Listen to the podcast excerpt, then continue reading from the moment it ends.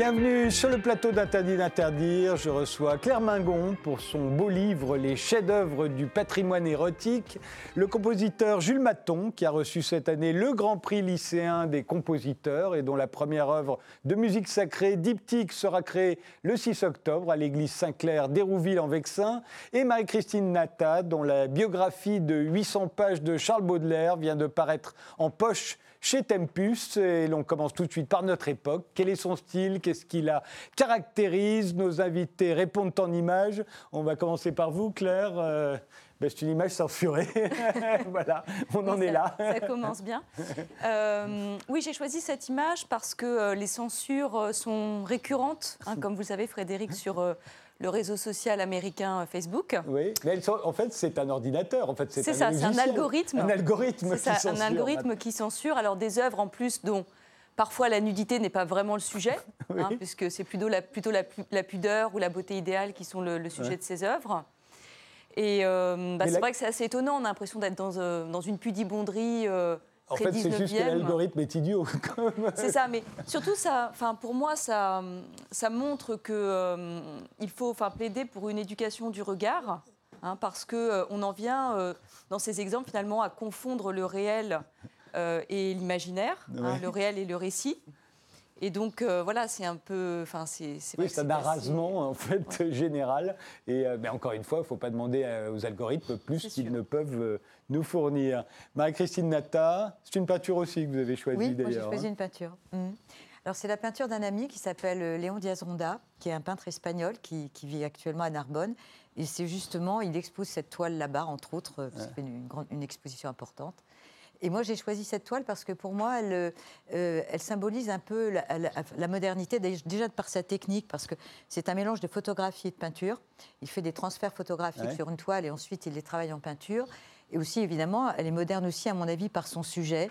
D'abord parce qu'elle suggère la ville. Alors, je ne sais pas si on le voit très très bien, mais enfin, la ville, pour moi, c'est, et puis pour Baudelaire aussi, c'est mm. vraiment, le, vraiment le cadre même de la modernité. Et puis ces deux silhouettes qui sont sans visage et qui avancent chacune dans leur coin, qui semblent s'ignorer et qui suivent chacune leur chemin, pour moi symboliseraient la modernité dans, ces, deux aspects, euh, la solitude et la liberté. Parce que la liberté, parce qu'on a la liberté, on a une liberté de mouvement très très grande sur beaucoup de plans. Ça, c'est l'aspect plutôt positif. Et, euh, on n'est plus, par exemple, on voyage beaucoup, on n'est plus coincé dans sa condition comme on pouvait l'être autrefois, peut-être encore un peu, mais beaucoup moins qu'avant. Et quant à la solitude, bah oui, parce que c'est la, c'est la, euh, les progrès fabuleux de, la communication numérique qui rapprochent les gens, mais aussi qui, qui les, qui les, isolent. Et vous, euh, Jules Maton, vous avez choisi un sujet qui a souvent été illustré chez nous d'ailleurs, mais, pas dans ce contexte. Non, ben non, c'est quand même extraordinaire. C'est-à-dire, moi je cherchais quelque chose sur l'hystérisation de la société l'hystérisation euh, du débat, notamment en France, mais dans le, dans le monde aujourd'hui, la difficulté, je crois, enfin j'ai le sentiment en tout cas croissante à, à, à, débattre des sujets euh, dits sensibles qui ne devraient pas être sensibles. À supporter en fait que les autres ne soient pas du même avec nous. À supporter que les autres ne soient pas du même avec nous. Bret mm. Easton Ellis mm. raconte ça très bien dans son euh, dernier livre. Et, euh, et, et cette photo est apparue, que j'ai trouvée absolument monstrueuse, entre cette Mm. Euh, cette, jeune fille qui n'a pas l'air du tout de mesurer le tragique de l'événement. Mm. Euh, l'événement derrière euh, qui, qui symboliquement mm. signe la fin de la déchristianisation dans le monde et en même temps cette la conjonction entre les, entre, les, deux événements dont on ne sait pas lequel est la cause de l'autre. Et, et, si finalement l'incendie n'est pas euh, une punition euh, divine euh, d'un dieu qui en aurait eu marre qu'on traite sa maison en supermarché. Quoi, si vous voulez. En même temps, moi je trouve cette photo extraordinaire parce que l'attitude de cette jeune fille, je, je trouve fascinante. Ah, elle, est totalement détachée de ce qui se passe derrière elle. Elle est, fantastique. elle est en train de faire un clin d'œil. On a l'impression qu'elle fait, fait presque qu'elle envoie un baiser. Il faudrait l'inviter. oui, j'aimerais beaucoup l'inviter pour l'interviewer, pour savoir à quoi elle pensait exactement en faisant ce selfie, euh, qui je trouve serait, est assez mémorable, je pense effectivement. Eh bien, commençons.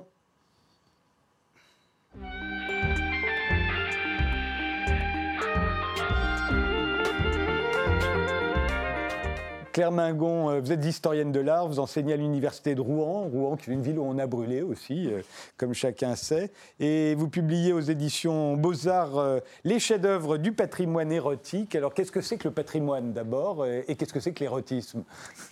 Bah, Le patrimoine, ce sont les vestiges du passé, hein, bien sûr, mais c'est aussi une construction. naturellement. Le patrimoine, ça se choisit.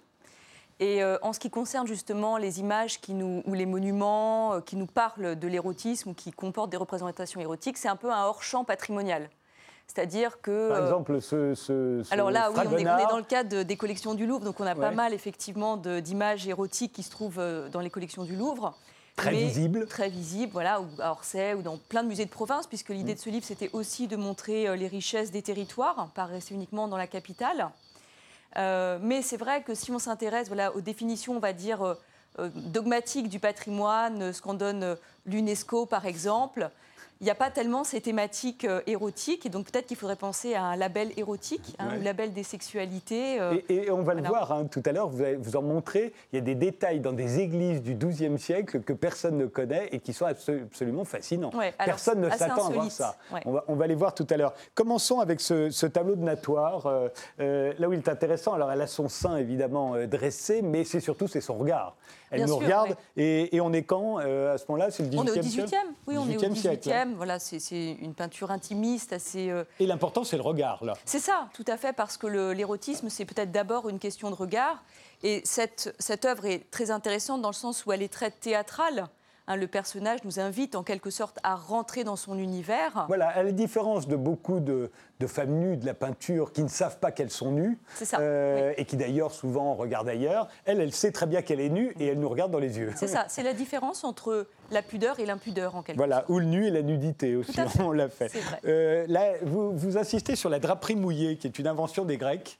Euh, Oui, alors c'est Très importante, parce que voilà, beaucoup ça. de draperies, mais des draperies telles qu'on voit tout ce qu'il y a en dessous. ça, j'aime bien dire à mes étudiants que les Grecs ont inventé le concours, le concours de t-shirt mouillé. Hein, voilà, Oui. C'est un peu ça, c'est une manière en fait en quelque sorte de faire ressortir les formes de la femme. Et dans le fond, c'est plus érotique en quelque sorte parfois que, que le nu. hein. Absolument. Le nu chez les Grecs d'ailleurs n'a pas une vocation particulièrement érotique. hein. Euh, Quand vous regardez les, les sculptures grecques euh, masculines, vous voyez que le, le sexe n'est pas le sujet de l'œuvre. hein. Euh, c'est la beauté Attention, vos idéale. cheveux- Vos, cheveux sont sur votre micro, alors on les- mettez-les en arrière. Voilà. Excusez-moi. Ce sera plus érotique de vous entendre clairement. Je Absolument, voilà.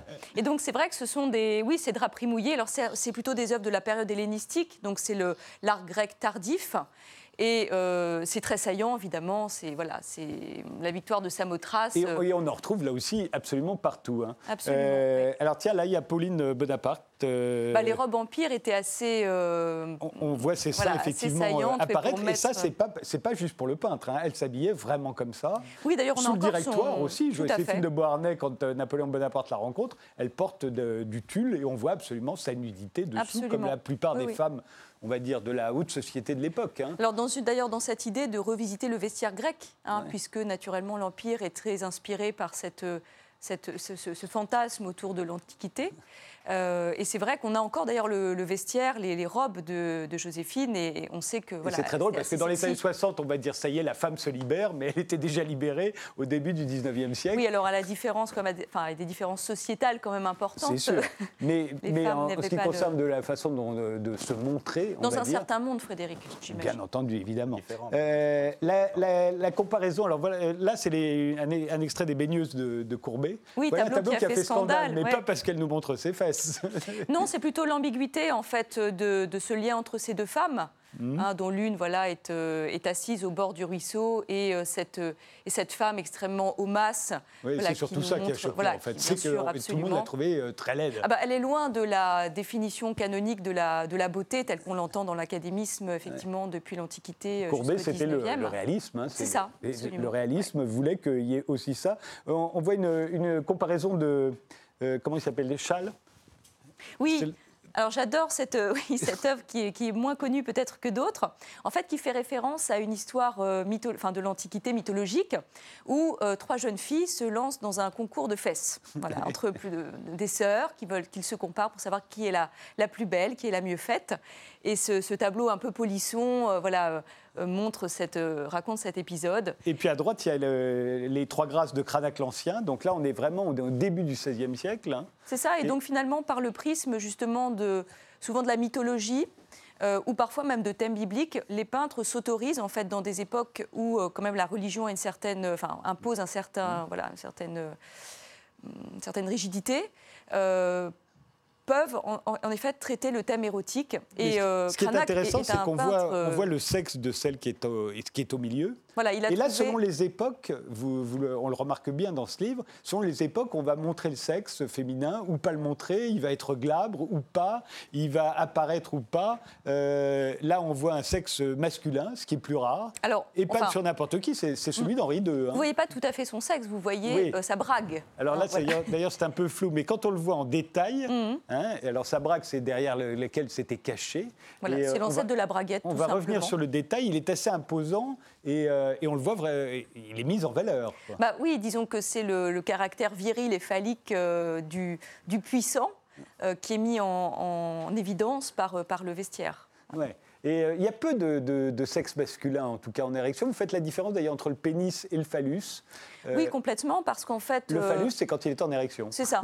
Et le phallus, en fait, dans euh, l'histoire de, on va dire, de, de l'Antiquité notamment, c'est davantage euh, en fait un symbole qu'un qu'un détail réaliste, en fait, si vous voulez. Le phallus, c'est euh, en quelque sorte plutôt un symbole de prospérité.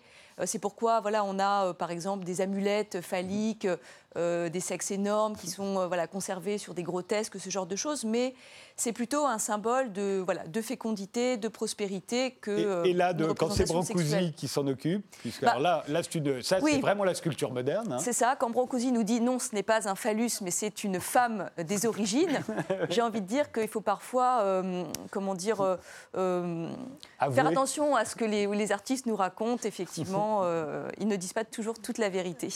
Euh, le fameux verrou de Fragonard, dont on a beaucoup parlé ces Oui, derniers temps, puisqu'on a dit que c'était la culture du viol, euh, qui est là et qui est au Louvre. Bah, de toute façon, Fragonard cultive une certaine ambiguïté en fait. Bien dans sûr, c'est ce qui fait sûr, le- voilà, le- dans la puissance de ce tableau. Tout à fait, puisque cette femme est, est aussi consentante dans son, dans son renoncement. Voilà, elle, est- elle- elle attire et rejette en même temps son amant. Euh, et puis c'est vrai que c'est une œuvre surtout qui est aussi très intéressante parce qu'elle a, euh, en fait, elle est rentrée euh, un peu tardivement en fait dans les collections du Louvre et c'est vrai que c'est un chef-d'œuvre voilà qui nous. qui Alors, nous ce qui est très intéressant, c'est qu'on ne sait pas quand c'est. C'est-à-dire, qu'est-ce qui, est-ce que ça va se produire? Est-ce que ça s'est déjà produit? Est-ce qu'ils empêchent les gens de vouloir- de- d'entrer dans la pièce? Est-ce qu'ils l'empêchent, elle, de sortir? Oui, Le lit cette, défait. euh, voilà, le lit des faits. Alors le lit des faits, c'est un thème très fréquent en fait. Les artistes ont des moyens comme ça de suggérer l'érotisme. Ça peut être effectivement le lit des faits, ça peut être le regard, ça peut être le cadrage, euh, ça peut être le rideau qui se lève sur une scène de nu, par exemple. Donc il y a en fait des, des mises en scène possibles, euh, voilà, pour voilà une suggérer autre, voilà, une la- la autre mise en scène, c'est la pudeur. La pudeur Ça, c'est est la- souvent un moyen de montrer. Là, c'est la pudica, en fait. C'est un type euh, féminin qui nous vient de l'Antiquité, qui a sans cesse été relu. Et il est vrai voilà, qu'elle elle, elle détourne son regard de nous, donc on peut dire qu'elle euh, voilà, ne cherche pas à nous, à nous solliciter. Et elle cache effectivement euh, ses seins et, euh, son, et son sexe. C'est une manière de montrer qu'elle n'est pas justement consentante en quelque sorte, enfin, qu'elle se réserve, euh, qu'elle se réserve de. Il y, a- il y aurait tout un livre à faire sur le corset dans la peinture au 19e siècle. c'est- c'est On juste. va en avoir un exemple. Voilà, et ça, ça, ça va faire euh, euh, baver quasiment euh, des générations d'hommes au 19e siècle. hein. Toutes, les, Absolument, toutes les peintures qui représentent des corsets sous tous les angles. C'est vrai que l'érotisme n'a pas nécessairement besoin de la nudité. hein, c'est aussi une, une suggestion. hein. vous me demandiez ce que c'était que l'érotisme. J'ai envie de vous répondre que dans érotisme, il y a éros en fait. Donc c'est ce qui traite de l'amour, mais l'amour au sens large. hein. ça peut être l'amour euh, courtois. Euh, comme jusqu'à la pornographie, en fait, qui, pourquoi pas, peuvent être une des, des expressions possibles de l'amour, hein, les, les trois états de l'amour. Voilà, typiquement, justement, ici, une- un tableau de Picabia qui s'est inspiré de revues pornographiques Voilà de son les, les époque. fameuses enfin, pin-up. On est ça. en 41. C'est en 41. Voilà, j'ai- j'aime bien quand même la, la tête du chien Oui, hein, qui. le bulldog. Voilà, c'est ça qui se laisse masser. euh, tout Mais c'est fou d'ailleurs parce que Picabia, qui par ailleurs est, un, est quasiment l'inventeur de la peinture abstraite, d'ailleurs, même si c'est pas son nom à lui qu'on a retenu. Ouais. Euh, mais là, il- vraiment, il a, il a recopié des pin-up de magazines euh, bas de gamme. C'est ça. en fait, c'est aussi cette, entrée dans le fond de la nudité dans la culture populaire par le biais de la photographie et du, magazine. Et donc, il a euh, effectivement, il a utilisé, il a fait un montage en fait à partir d'images qu'il avait euh, dans des revues pour composer ce, ce tableau. euh, voilà, de la Immensément célèbre, l'Olympia de Manet, euh, qui fait scandale euh, au salon euh, quand, il est, quand il est exposé. Pourquoi? Parce qu'on en a déjà vu des femmes nues comme ça, des odalisques. hein, Mhm. euh, mais mais celle-ci, à l'époque, on reconnaît tout de suite de quoi il s'agit. C'est une prostituée. C'est une prostituée? Voilà. Et Dieu sait si on a vu des images de bordel, mais là, c'est vraiment une prostituée qui, dont on est dans son intimité. Oui, et puis alors, je trouve que personnellement, je ne trouve pas que Manet soit un peintre particulièrement érotique, dans le sens où euh, les femmes qu'il peint, et notamment l'Olympia, on, on- a quand même l'impression qu'elle lance une sorte de défi à celui qui la regarde. C'est un petit peu fais-moi jouir si, si tu peux. Quoi, hein. Il y a Oui. quand même ce côté-là qui est assez, assez dur. On va voir d'ailleurs dans les, les tableaux suivants aussi, que vous appelez ça, c'est Voulez-vous coucher avec moi ce soir Ouais, c'est ça. Et on l'a à toutes les époques. hein, Tout fait. à fait. Ben, ça, c'est le thème, justement, comme, euh, euh, comme euh, on le soulignait tout à l'heure, du lit des faits. Donc, cette idée de. En fait, il y a. Le lit est un, est un, est un lieu en, en- en tant que tel qui a de multiples vocations, de la naissance à la mort. Ouais. Enfin, je veux dire ça. Et, et c'est vrai qu'à partir du 18e, le lit Mais devient là, vraiment. celui-là, c'est 1650, hein, Voilà, celui de oui, droite. c'est vrai, parce que vous une- Il y a le regard, il y a la nudité, euh, Il y a l'invitation. il y a les Ouais. fesses offertes, il y a le lit. C'est vraiment une invitation. C'est ça. C'est une prostituée aussi. hein. C'est une prostituée, mais c'est une scène, euh, 1650. Oui, tout à fait. C'est comme quoi on on s'y attend pas. On croit qu'il y a des périodes où il ne se passe rien en matière d'érotisme. Alors ça, beaucoup plus connu, c'est Balthus. Oui, c'est bon, le retour des Lolitas, ce que vous appelez les Lolitas. Perverse. Euh, hein, perverse. Perverse. Euh, Il y, en a, euh, y en a une autre de Tamara de Lempicka en 1927. Euh, Aujourd'hui, c'est pas sûr qu'on accepterait que Balthus nous peigne des jeunes filles euh, de cette manière. D'ailleurs, euh, Ce serait euh, censuré de- sur de son Facebook, viv- ça, c'est sûr. Ça c'est sûr. Et de son vivant, de toute façon, Balthus a eu à affronter des, des critiques qui le présentaient comme un peintre euh, pédopornographique. Enfin, Ah je veux oui, dire, déjà, a- c'était, Oui, oui, euh, absolument, absolument. Et donc il s'en est défendu en disant qu'il s'intéressait au thème de l'adolescence et à ce, à ce passage, euh, effectivement, de la- d'une sorte de naïveté à, à la conscience de, de la sexualité. La toilette, très important. La toilette, ça va être le sujet d'innombrables tableaux à vocation érotique. C'est aussi une manière de rentrer dans l'intimité des femmes, naturellement. Là, on est au et- début du XVIIe. Début du XVIIe, absolument, un peu dans l'esprit de l'école de Fontainebleau, hein, n'est-ce pas? Et là encore, c'est un, un thème mythologique qui nous permet de, bah, de regarder cette, cette nudité féminine, cette femme qui se prépare. Et vous remarquez ici le motif de, du, rideau levé, comme je vous le disais, qui s'ouvre sur voilà qui, Voilà. qui permet de, de nous faire rentrer dans, dans cette scène. Euh, de même, euh, celui-là, Oui, là, autre, euh, ce, autre toilette. ce duo de une- femmes. C'est une éponge hein, qu'on lui apporte. Voilà, ce duo de femmes. Alors là, on est vraiment. Enfin, c'est c'est quelque chose qui est assez, euh, assez rare. Enfin, je veux dire, d'être dans un tel degré, en fait, de d'intimité entre, entre deux femmes, entre la servante et la maîtresse, et cette espèce de toilette intime. C'est vraiment un thème que j'ai euh, très très rarement vu. Ouais. pourquoi, voilà, on voulait aussi, enfin, je voulais aussi montrer des tableaux évidemment moins connus dans, Des, dans des étreintes, on en verra. euh, Il y en a, il y en a pas mal des étreintes. hein, au fond, euh, celle-ci, euh, c'est de Schaeffer en, en 1855. euh, euh, on en voit alors homme-femme, femme-femme, homme-homme. On va en voir plusieurs. Regardez la suivante. Voilà, là c'est une vraie pénétration. Celle-là est assez, assez bestiale. hein, Il n'y en euh, a pas tant que ça. Oui, ça, ça évoque en fait aussi les gravures euh, érotiques euh, de- depuis, le- depuis la Renaissance italienne, en fait, ce qu'on appelle les, les maudits, les positions érotiques, mais qu'on trouve aussi dans le Kama Sutra, dans d'autres Ouais. cultures, hein, pas nécessairement. et qu'on voit chez les Grecs, alors, mais, mais, entre hommes. Ça, on va voir un vase grec là, où là, il y a. Alors là, c'est dans, c'est tout- pas dans tous les entre sens. hommes, hein. hein, c'est hommes et femmes. C'est hommes et femmes. C'est hommes et femmes. Oui, vous voyez d'ailleurs la, la poitrine, ah regardez oui, vous sur avez le. raison. ouais. Voilà. Et, et à gauche aussi, oui, qui est à, qui est à- qui est- qui est à quatre pattes sur une table. oui, C'est oui. ça. Donc, Ouais. euh, en fait, c'est aussi ce que je voulais dire au tout départ quand on parlait de la censure, c'est qu'il ne faut pas confondre le réel et le récit. D'accord? Ces représentations ne sont pas que des faits ou des documents, ce sont aussi des, des images fantasmées par les artistes. Il ne faudrait pas en déduire parce qu'on a Oui. un décor que dans la société De même grecque. là, le- voilà, et le cygne, qui a été ça. le prétexte à de nombreux euh, Ouais. tableaux, et, et où là, euh, pareil, il y a toujours contact. Et puis, il y a une- euh, une dimension fantasmagorique, Le complètement. c'est Zeus qui s'est déguisé en cygne, bien entendu. Euh, Rolla, une peinture d'Hen- d'Henri Gervex, très célèbre, qui a été décrochée à l'époque, parce qu'on a dit, c'est pas vrai, elle dort pas. Bah, je sais pas si vous dormez comme ça, euh, mais personnellement, non. On dit donc, si elle dort pas, c'est qu'il y a un truc louche et on va, on va la décrocher du salon. Le 19e est très très puritain. hein. C'est le siècle bourgeois, donc on est beaucoup plus puritain qu'on ne l'était jusque-là. Euh, Léonidas au Thermopyle euh, chez David, c'est début du 19e. Là, c'est deux hommes. hein. Oui, alors c'est un tableau d'ailleurs qui a, qui a fait dire à certains historiens que David était peut-être homosexuel, mais il n'y a aucune trace dans ces, euh, enfin, il n'y a aucune trace historique qui permette vraiment de, voilà, de Ouais. confirmer ça. euh. Hermaphrodite par le Bernin, on peut, la- on peut le voir au Louvre. Alors Alors, c'est le, c'est le matelas qui est du oui, Bernin. c'est- pardonnez-moi, vous avez raison, c'est c'est C'est le une matelas. œuvre antique. Her- Hermaphrodite, donc sexe d'homme, on le voit, euh, et, et sein de femme. et seins de femme et, et, et hanches de femme, et donc euh, un peu, j'ai envie de dire, la surprise hein, pour celui qui tourne autour de, de l'œuvre. Et ce sont des œuvres d'ailleurs qui ont posé des problèmes dans le cadre du Louvre, puisque euh, on a été obligé de les enfermer en quelque sorte parce que euh, certaines personnalités au 19e étaient choquées par, euh, par ces œuvres. Et aujourd'hui, souvent où les gens passent de à côté, ce sont Oui, je dirais qu'aujourd'hui, c'est. Ils ne voient même pas, en fait. Et il y a le Ça, c'est euh, une, œuvre antique. Ah, c'est tableau d'Albert Marquet, Les deux amis. Alors, ça aussi, un sujet qui a beaucoup fonctionné pour des Oui, scènes le- saphiques. absolument. On Alors, voit souvent deux femmes euh, euh, endormies côte à ça. côte, euh, craignant. euh. Vous noterez que les peintres masculins s'intéressent en fait au duo féminin mais hétérosexuel. En fait, Oui. c'est, rare qu'ils peignent vraiment en fait des, des lesbiennes. Euh, ce sont en fait deux femmes qui potentiellement seraient Voilà. disponibles pour un. Alors ça, c'est une des parties les plus étonnantes de votre livre parce que euh, la plupart de ça, je, je ne les connaissais pas, je dois dire. C'est Menhir en Corse. En Corse. Le premier est évidemment un phallus. Ouais, des- Euh, des, des menhirs dressés effectivement, Ouais. Dont les dont les gravures ne laissent aucune, euh, aucune place à Quand on l'imagination. le voit là, on se dit non, mais il n'y a pas de doute, c'est bien ça. Absolument. C'est bien ça. Et ça, il y en a énormément en France. Tout à fait, absolument. Il y a beaucoup de, euh, beaucoup de sites, euh, tout comme Voilà, d'ailleurs voilà, bien dans- caché, par exemple, sur une église du XIIe siècle. Oui, il y a beaucoup de représentations obscènes, en fait, Ouais. sur, sur les églises. Alors, c'est plutôt une manière, en quelque sorte, de- d'avertir le fidèle euh, des, euh, des tracasseries. Voilà, c'est plutôt des figures du péché. que des, que des invitations, naturellement, à la luxure.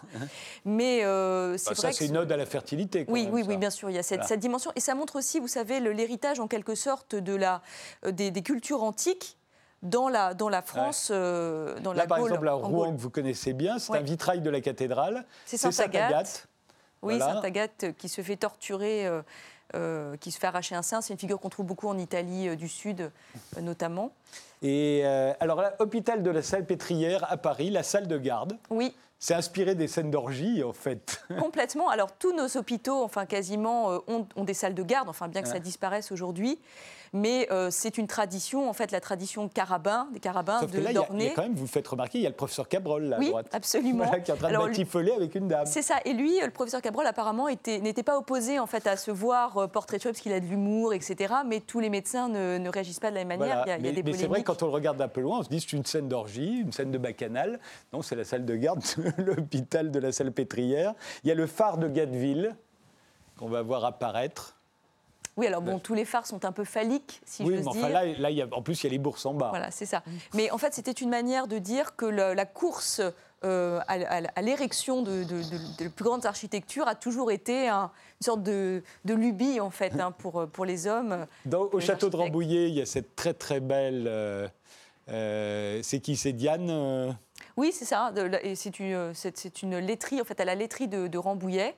Donc, c'est une grotte artificielle, en fait. Donc, c'est assez spectaculaire. Oui, c'est beau, mais même Oui, comme ça, c'est très beau. beau. hein. Donc, il y a des Et on se demande ce qu'elle a fait dans, la- dans cette grotte. hein. C'est ça. Et il y a donc des, comment dire, des tas de lieux en fait auxquels on ne pense pas de prime abord. Il y en a un auquel peuvent- on pense toujours, vous l'avez mis dans votre livre également, c'est la tombe de Victor Noir euh, au cimetière Oui, du Père Lachaise, célèbre pour ce- son, son sexe qu'on voit euh, sous le pantalon et sur lequel la légende nous dit que nombre de femmes sont venues se frotter parce qu'on disait que c'était une façon d'avoir un enfant.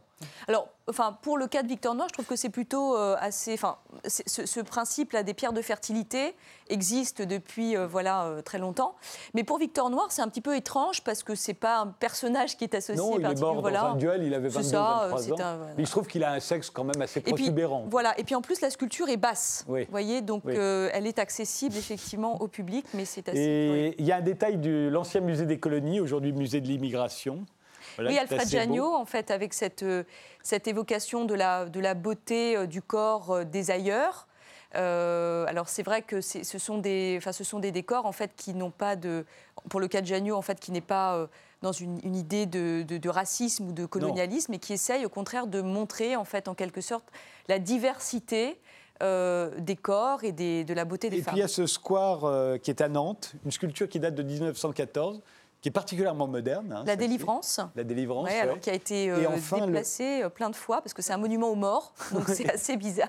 Et il y a le commissariat central du 12e arrondissement, dont le voici le sommet. Absolument génial. Voilà, c'est le commissariat de police. tout à fait une architecture des années 90. euh, 1800. Qui, voilà, Non, non. À 1990. 1990. Ça, ça a été fait dans les années 1990. Absolument, ouais, complètement.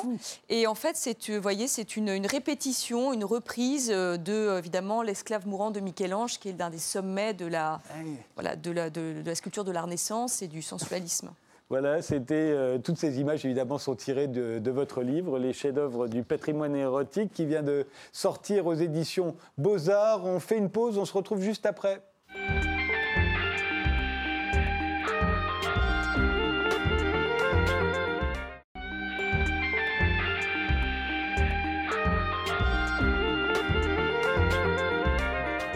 Mes invités sont aujourd'hui Claire Mingon pour les chefs-d'œuvre du patrimoine érotique, Marie-Christine Nata pour sa biographie de Charles Baudelaire et le compositeur euh, Jules Maton, dont la première œuvre de musique sacrée, Diptyque, sera créée le 6 octobre à l'église Saint-Clair-d'Hérouville en Vexin sous la direction de Valin- Valentin Tourné. Vous croyez en Dieu, Jules Maton? Est-ce que pour faire de la musique sacrée, est-ce qu'il faut croire en Dieu? Attendez pas à celle-là. Euh, il faut croire en, il, faut, croire une forme de transcendance, oui, mais ça peut être une transcendance euh, athée. Non, je ne crois pas en Dieu. Je ne crois pas en un Dieu surnaturel, si vous voulez. Je le cherche, peut-être que ça viendra, Euh, mais en tout cas, je crois en, la, la possibilité de la révélation et je crois en des expériences mystiques qui peuvent nous faire euh, embrasser euh, le monde, la vie et les êtres euh, davantage que, le, que, le, que ce que le quotidien nous permet en général. On n'entendra rien de diptyque puisque c'est une création. euh, euh, mais, On mais répète je- demain, c'est bête. Voilà, mais, mais, mais c'est l'occasion de faire le point sur, ce- sur votre carrière de jeune compositeur. Vous avez reçu cette année le Grand Prix lycéen des compositeurs. Il y a donc encore des lycéens qui s'intéressent à ce qu'on appelle la musique contemporaine. Oui, enfin, je crois qu'on le leur impose un peu au départ, si vous voulez, et ils finissent par s'y intéresser parce que parce qu'il y a des choses qui sont très intéressantes dans ce dans ce domaine. Et, euh, c'était un parcours formidable pour moi parce que je me suis rendu compte vraiment que cette population-là, et en fait, dès lors qu'on leur apporte quelque chose un discours et une musique qui qui qui, qui, qui, qui est vivante, qui n'essaye pas de faire euh, qui n'essaye pas de faire semblant, qui pas de faire semblant en fait. Et ben à ce moment-là, les lycéens suivent et, euh, et s'intéressent et, et deviennent intelligents et les yeux s'allument. Et à ce moment-là, il y a un rapport extrêmement riche qui, euh, qui s'installe. Alors aujourd'hui, très souvent, la, peinture, la, la musique nous arrive par le biais de l'image. hein. Oui. Avec Internet, on voit de la musique Oui, euh, toute la avant même de, de C'est l'entendre. toute la difficulté. C'est ce qu'on disait tout à l'heure quand on disait que beaucoup aujourd'hui, il y a beaucoup de gens qui sont extrêmement cultivés dans pas mal dans, dans- dans énormément de domaines, mais qui n'y connaissent rien en musique. Et qui, c'est vrai. Il y a beaucoup de gens qui connaissent très bien la littérature et qui ne sont jamais écouté une sonate de Beethoven ou, euh, ou qui sont jamais allés Et, notamment chez les jeunes, où la musique contemporaine a été un peu oubliée. Et alors, je voudrais qu'on Ouais. commence par des images où on voit bien que vous êtes obligé de passer par les, presque par les critères de la musique commerciale. Ouais, bah, je le fais avec plaisir. Pour vous faire connaître, on va, on va voir un extrait qu'on peut voir sur YouTube, hein, d'une- votre pièce nonchalante numéro 3 pour violon et piano, avec Mariella Hobbs euh, au violon. Extrait.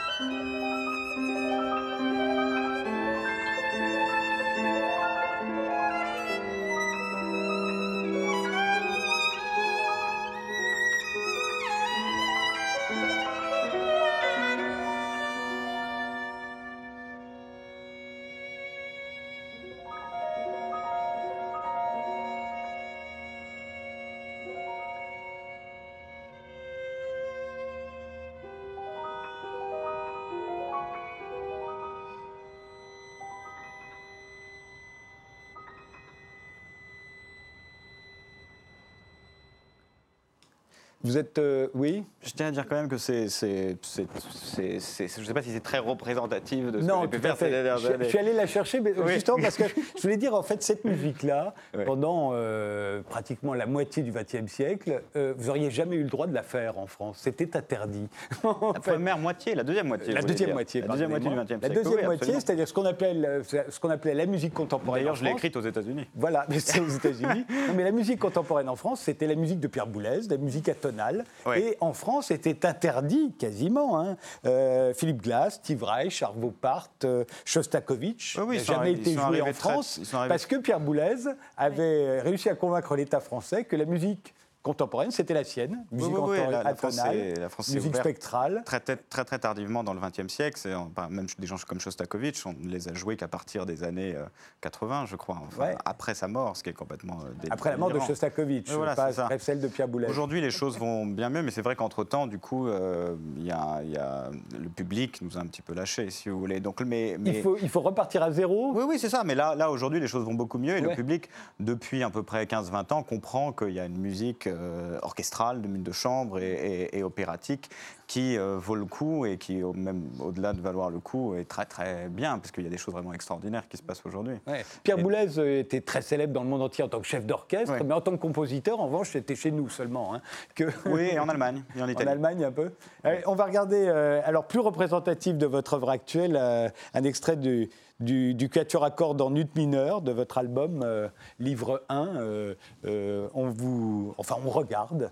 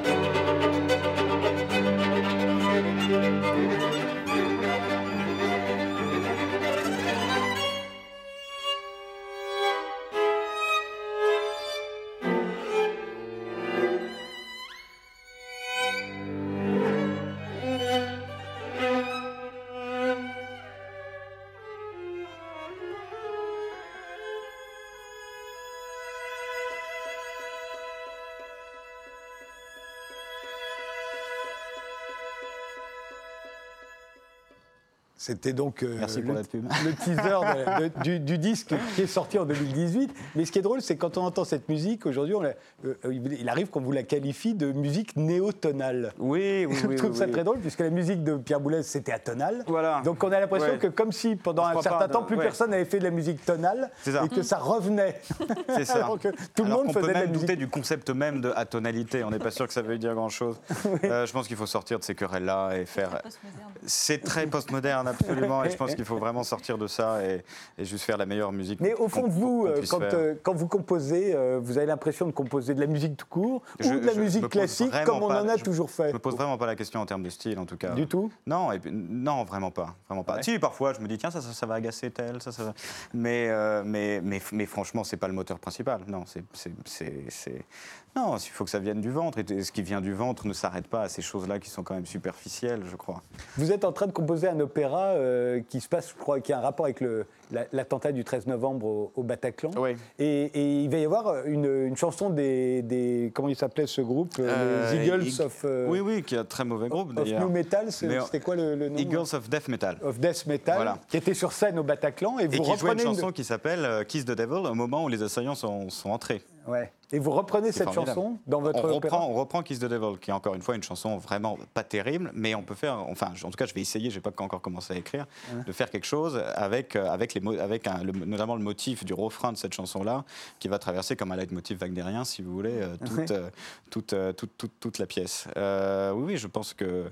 Je pense qu'aujourd'hui, notamment à l'opéra, et d'autant plus les opéras qui se passent aujourd'hui, dont l'histoire se passe aujourd'hui, il y a moyen de faire des choses exceptionnelles en faisant traverser des personnages, des lieux euh, où il y a de la musique euh, d'aujourd'hui, si vous voulez.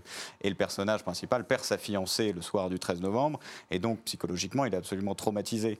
Et de jouer avec les styles et de jouer avec le rock, à un moment donné, il traverse Paris le 21, euh, le 21 juin 2016, donc le soir de la fête de la musique, et il traverse un certain nombre de groupes comme ça qui se télescopent.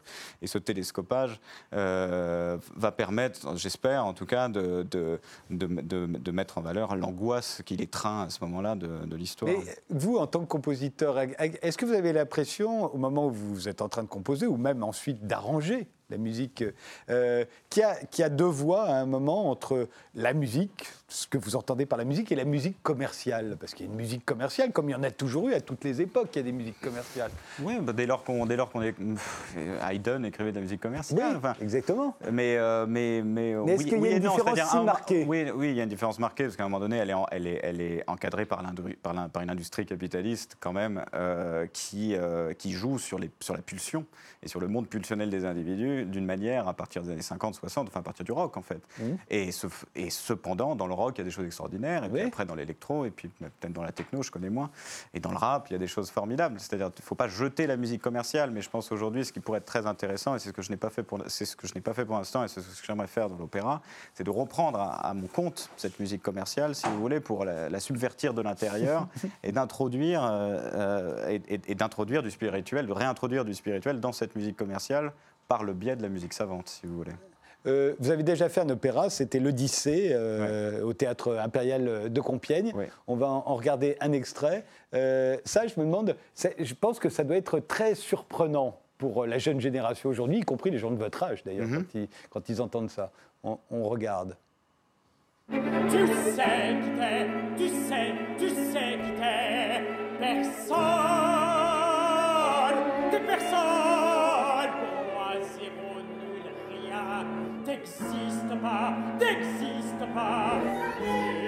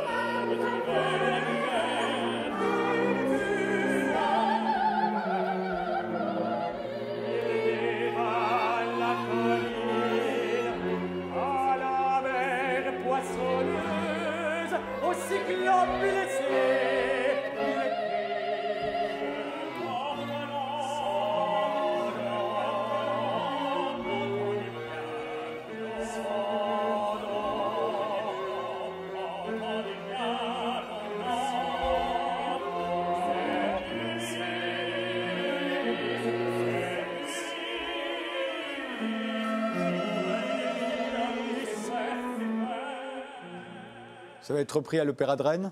Oui, en avril euh, 2020.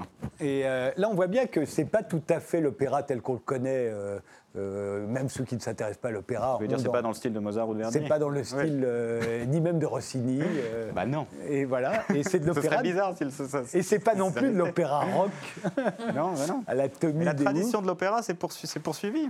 Oui. Je veux dire, depuis 40 ans, on a quand même euh, John Adams, euh, on a quand même euh, des gens comme Thomas Edès, enfin, il se passe, il se passe des choses. hein, Oui, mais, mais c'est- au fond, c'est là où le grand public s'est coupé de ce monde-là. Et pourtant, c'est bondé. Et c'est bondé. Et c'est bondé, mais c'est 1%. C'est le- les 1% qui vont Voilà. si vous voulez. Et qui remplissent les salles. Voilà. Mais en même temps, il y a 99% des gens qui ne savent pas que ça existe. C'est pour ça qu'il faut la mettre le musique paquet sur la dite classique, en fait, on ne joue que des compositeurs morts. Oui, absolument. C'est pour ça qu'il faut Euh, mettre et, le et paquet. pas des gens de le- 33 ans comme vous. 31. 31, C'est pour ça que je pense vieillis. que- je vous en prie. C'est pour ça qu'il faut mettre le paquet, je pense, sur la communication aujourd'hui. Ça, c'est une nécessité. Et c'est vrai que beaucoup de festivals et beaucoup d'organismes n'ont pas du tout ça comme priorité, alors que s'ils devraient mettre, euh, je ne sais pas, au moins 30% de leur budget dans la communication, c'est évident. Ouais. Votre diptyque, euh, donc euh, le 6 octobre, euh, on est très loin de la musique religieuse telle qu'on en a gardé le souvenir. Oui. Euh, vous me posez la question? Oui, oui parce que j'en ai rien entendu. Je vous ai pas pas envoyé la partition, non? Je ne sais pas lire les Ah, parties. vous n'avez pas lu la partition. Euh, on est très loin. C'est c'est un commentaire d'une pièce de Roland de Lassus de 1494. Euh, 1594, pardon, 1594, qui est une, espèce de grande fresque comme ça, qui est son testament musical de, de 50 minutes, et euh, en, 20 en 21 strophes. Et moi, j'ai écrit donc un diptyque, euh, qui, euh, donc en deux parties, qui s'intercale entre les strophes 7 et 8 et 14 et 15. Et donc, je dialogue avec le style euh, de l'époque euh, sur le thème de Pierre, sur le thème des larmes euh, de Saint-Pierre, que j'essaye de réinterpréter au- au- aujourd'hui euh, à une époque qui n'est plus l'époque euh, de la chasse des hérétiques, si vous voulez, comme c'était le cas à l'époque euh, de, Mais de, de Roland de que, Lassus. ce ne sont que des voix encore, comme, Oui, oui, comme à l'époque. Oui, oui, c'est cette voix, absolument.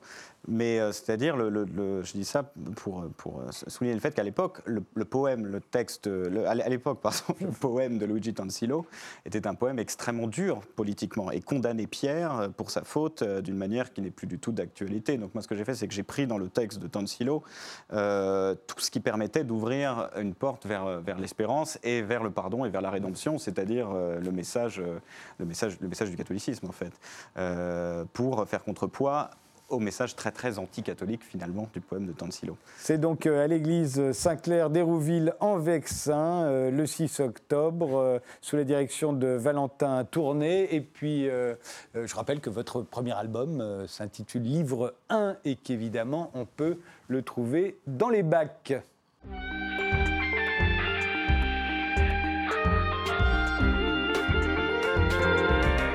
Marie-Christine Natta, votre biographie de Baudelaire de plus de 800 pages paraît en poche euh, chez Tempus. Euh, euh, alors il faut savoir que le plus célèbre poète français, Charles Baudelaire, l'autre c'est Arthur Rimbaud, mais Charles Baudelaire, son premier recueil de poésie paraît alors qu'il a déjà 36 ans. Et quand on sait que Rimbaud lui a cessé d'écrire de la poésie à 19 ans, on se dit que c'était quand même des carrières très courtes. Oui, mais il faut aussi savoir que Baudelaire a pris son temps. Parce Ouais. qu'à l'époque, par exemple, si je prends l'exemple de son, de son ami Théodore de Banville, Théodore de Banville a publié Les Cariatides à l'âge de 19 ans. Et Molière, Mo- euh, Molière, pardon, je fais un lapsus. Baudelaire aurait pu euh, publier Les Fleurs du Mal beaucoup plus tôt, Ouais. mais le fruit n'était pas mûr. Les Il fleurs- travaille, il travaille, il écrit, Oui, il écrit, voilà. il écrit. Il a pris son temps, et euh, donc c'est la raison pour laquelle il les a publiés qu'à qu'à 36 ans. Alors, c'est un rebelle, Baudelaire. euh, c'est un dandy. Vous y êtes arrivé par le dandysme. Oui. Vous êtes une spécialiste du dandysme Oui. au départ. C'est un type qui s'es- s'inscrit en droit à 19 ans, mais qui ne va jamais en cours, euh, qui euh, sort habillé avec une euh, euh, habillé en dandy avec une canne à, à pommeau d'or, euh, euh, à pomme d'or plus exactement, d'ailleurs dans la main. Euh, c'est vraiment, c'est presque un punk. hein. Euh, par moment, oui, puisqu'il il, il a des audaces euh, assez incroyables. Euh, mais alors, il y, a deux, pa- il y a deux périodes dans le dandysme vestimentaire de Baudelaire. Il y a la période faste, qui est brève, qui dure à peine deux ans, pendant laquelle il a, il a de l'argent, enfin, il use. et Il abuse. s'endette. Voilà. Alors, voilà, dans un premier temps, c'est-à-dire qu'il dilapide l'héritage paternel, dont il commence à jouir à l'âge de 21 ans, à sa majorité. Et euh, donc là, il, il a une, une élégance extrêmement raffinée qui est totalement hors mode, mais qui n'est pas forcément très excentrique. Mais il fait vraiment l'admiration de tous ses amis. À partir de l'âge de 23 ans, en 1844, il est mis sous tutelle. Oui. Et là, tout change. C'est-à-dire que là, il n'a que 200 francs par mois qui lui sont alloués par, un, par son notaire, Narcisse Ancel. Évidemment, c'est une somme qui ne suffit jamais. Et là, il est obligé de composer avec cette relative misère. Et donc là, il invente des choses euh, très fantaisistes. Alors à 20 ans, il a accumulé déjà d'énormes dettes, ce qui fait que son beau-père, le général Opic, euh, euh, il va les régler, les dettes, hein, il est très bien. Ah oui. mais, euh, mais il convoque le conseil de famille et on décide d'envoyer euh, Baudelaire euh, loin de ses mauvaises fréquentations et on l'envoie carrément à Calcutta. Et je trouve ça absolument extraordinaire qu'au milieu du 19e siècle, une famille bourgeoise française ait envoyé son fils à Calcutta. Il faut savoir que pour aller à Calcutta à l'époque, c'est le même temps que du temps de Jules César, hein, si on avait voulu aller à Calcutta, c'est un an. Un an de bateau à voile. Sauf on fait que- le tour de l'Afrique. Voilà. Mais sauf que Baudelaire ne va pas à Calcutta. Non, il Voilà. s'arrête au milieu, il n'en peut plus. Voilà, et voilà, il s'arrête au milieu. il donc le voyage dure la moitié, il dure six mois. donc il s'arrête euh, à l'île de la Réunion. Et euh, il demande, alors le, heureusement, il est avec lui le capitaine Salis, qui est le capitaine du bateau. Euh, donc le général Opic a confié Baudelaire à, ce- à cet homme qui est un homme absolument d'une patience d'ange et qui essaye de. Alors, il est vraiment pris entre deux feux parce qu'il veut, il veut tenir sa parole euh, et, ac- et accompagner donc Baudelaire jusqu'au bout. Et en même temps, Baudelaire, avec toute la force de, persuasion dont il est capable, son sens de la rhétorique dont il est déjà très, très, euh, enfin voilà, dont il est déjà très capable, parvient à convaincre le, le capitaine Salise et euh, le capitaine faut, Salise. imaginer ce que c'était quand il n'y avait pas de vent. on- Oui. Il y avait le calme plat, on s'arrêtait. Oui. Il n'y a rien à faire sur un bateau. Et- ouais. Ça doit être, quand on sait la, Ouais. la vitesse à laquelle on voyage aujourd'hui, surtout, ce n'étaient pas des bateaux qui étaient faits pour ça, c'était des bateaux de commerce, hein, Oui, dans, les- lesquels il y avait Il y avait juste. pas de voyageurs. il y- avait juste quelques, je sais pas, peut-être une quinzaine de voyageurs, pas, pas, Mais pas ce qui est drôle, c'est que de- plus tard, il dira qu'il y a été à Calcutta. Oui, il Alors- ment, il ment, il ment. Il- voilà, oui, oui, a- mais ce voyage a été un mauvais souvenir quand même. Voilà. Oui, il s'arrête à la Réunion, il Mm. revient donc. euh, Voilà, il revient. Ça n'a pris que six mois. À, à 21 ans, vous le disiez, il hérite de, la- de, de- de la fortune de, son père, décédé. François Baudelaire, et, oui. euh, et il va dilapider ça en très très peu de temps. hein. 18 mois. En 18 mois, il, il en, il- il dilapide la moitié de la fortune. La en- moitié de la fortune. en 18 mois.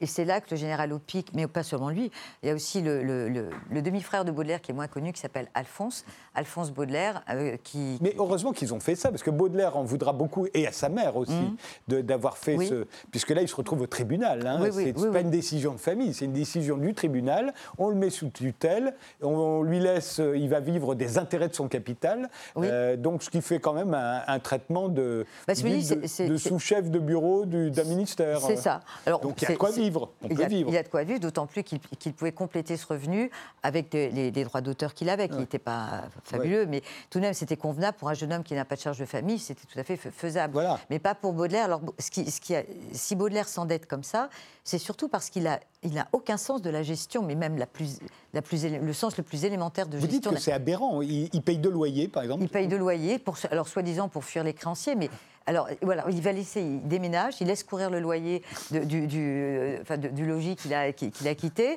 et après, il- en plus, ce qu'il y a de fou, enfin, ce que je trouve absolument incroyable, c'est qu'il laisse dans ce logis ses manuscrits, donc et qu'il a un mal fou à récupérer. Enfin, c'est c'est des Mais choses s'il sont- n'avait pas fait ça, il serait mort de faim. Euh, oui.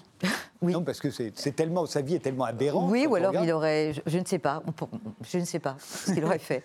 Et euh, euh, en plus, euh, il, il- il publie alors en tant que critique d'art Hum. à partir de, de 1845, mais on est loin. Il dit qu'il est poète, mais comme il ne il publie que très rarement des poèmes et dans des petites revues, c'est en tant que critique d'art qu'il va devenir un peu connu. Bah, qu'en c'est un fait- très bon critique d'art. Hein. Oui, Corot, euh, de, la Croix, lui ouais. beaucoup. hein. Ouais, ouais. Ah oui, oui, de, de la Croix, et la, et la- la réciproque n'est pas a autant euh, Ba- Baudelaire est admiratif et comprend admirablement l'œuvre de Delacroix, autant l'inverse n'est pas vrai. Delacroix se montre à l'égard de Baudelaire d'une désinvolture que je trouve euh, assez coupable. Enfin, moi, ça, ça- ça me. Et, et en plus, alors évidemment, il s'adonne à des soirées à chiche avec euh, Balzac, avec Gérard de assez, assez Narval. peu le hashish, je l'aime pas trop. Lui, non, lui, il n'aime pas trop, mais il est quand même là. Oui, enfin, il est, il est là une fois ou deux, mais il, Hein il écrit beaucoup dessus. Mais, À mais le l'époque, hashish- on mange le hashish d'ailleurs. Oui, hein. c'est ça, c'est la- confiture la- verte. la on appelle confiture ça. verte, voilà, Lui, c'est laudanum, hein, dites-vous. Euh, oui, c'est ça, c'est est un, un dérivé de l'opium qu'il qu'il consomme d'abord pour des raisons médicales. Euh, il a la syphilis, il faut Et dire, parce hein, a la syphilis, donc c'est pour calmer ses, ses maux d'estomac. Puis peu à peu, il, de- oui, il y a une forme d'addiction qui, qui finit par se créer. En revanche, l'alcoolisme ne viendra que plus tard en Belgique. Voilà, vraiment à, la- à toute fin de sa vie. Souvent, on croit que Baudelaire passe son temps à, à boire. Non, enfin, il Non. buvait, bon, bien sûr, comme euh, voilà, mais, mais il n'était pas, il n'était pas. Mais alors la question qu'on se pose en, en vous lisant, c'est à quoi passait-il son temps? Parce que euh, il a des projets toujours de- d'écriture. hein, euh, avant de publier son recueil de poèmes, il va se lancer à un moment dans un opéra. il va se lancer dans une pièce de boulevard. Il prend beaucoup de notes. En fait, il n'écrit jamais. C'est un paresseux invraisemblable. C'est un velléitaire. Oui, alors c'est difficile. C'est à la fois un paresseux, un grand travailleur.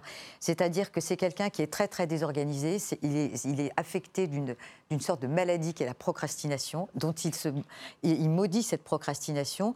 Il fait d'ailleurs, il, il se fait lui-même. Ce que faisait Delacroix aussi un petit peu, ce que Baudelaire appelle des catéchismes de morale pratique, c'est-à-dire où il écrit noir sur blanc. Une liste que- de bonnes intentions. quoi. voilà, voilà, en quelque sorte. Donc il dit, je dois me lever tôt le matin, je dois, travailler. Le, le- salut par le travail, pour lui, c'est ça la solution. Et malheureusement, il a beaucoup de mal à appliquer ses préceptes.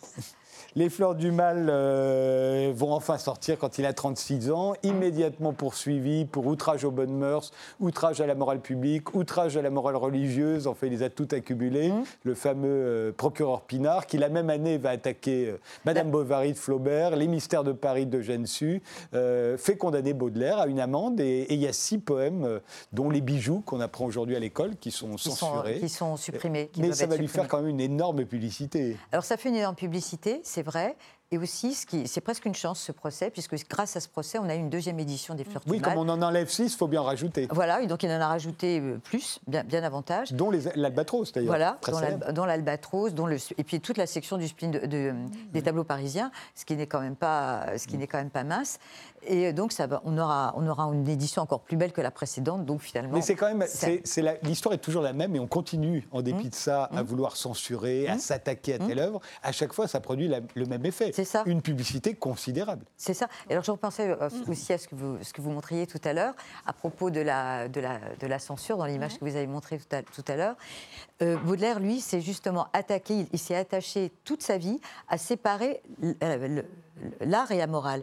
Et, et c'est vraiment un leitmotiv chez lui. Il veut vraiment enfoncer le clou, malheureusement, il n'y parvient pas. Et c'est pour ça que quand, euh, quand les Fleurs du Mal ont été euh, condamnées, enfin quand il a été condamné pour la, la publication des Fleurs du Mal, il n'a pas compris. Pour lui, c'est un immense malentendu. Il ne voyait pas pourquoi. Bah, Aujourd'hui, on a du mal à voir pourquoi, Oui, effectivement. c'est vrai. Vu que il va mourir à, à 46 ans. Et là, alors, ironie du destin, on va voir sa tombe au cimetière du Montparnasse. Euh, il est enterré avec son beau-père, le général Opic, Oui. et avec sa mère. Voilà. Euh, les trois voisines dans la même tombe. Si on avait dit et à Baudelaire et au général Opic qui se détestaient, Oui. qui finit, qui passerait l'éternité l'un au-dessus Oui. de l'autre. Ça les aurait beaucoup étonnés, oui. Et, euh, et on voit presque plus, euh, il est presque plus fait référence au général Opic qu'à Bah oui, Baudelaire. au, d'ailleurs. au- au fait, au fait d'armes du général Opic, bien Oui, sûr. oui, la liste est plus longue, Oui, oui, évidemment. bien sûr. que- Il n'y a, plus de place pour Baudelaire. après. Il reste très peu de place pour Baudelaire. Je vous remercie euh, tous les trois d'avoir participé à cette émission. Charles Baudelaire de Marie-Christine Nata, c'est en poche chez Tempus. Je dis Tempus, mais c'est Tempus. On peut dire comme on veut. Bon, comme on veut. Les chefs-d'œuvre du patrimoine érotique de Claire Mingon, c'est aux éditions Beaux-Arts.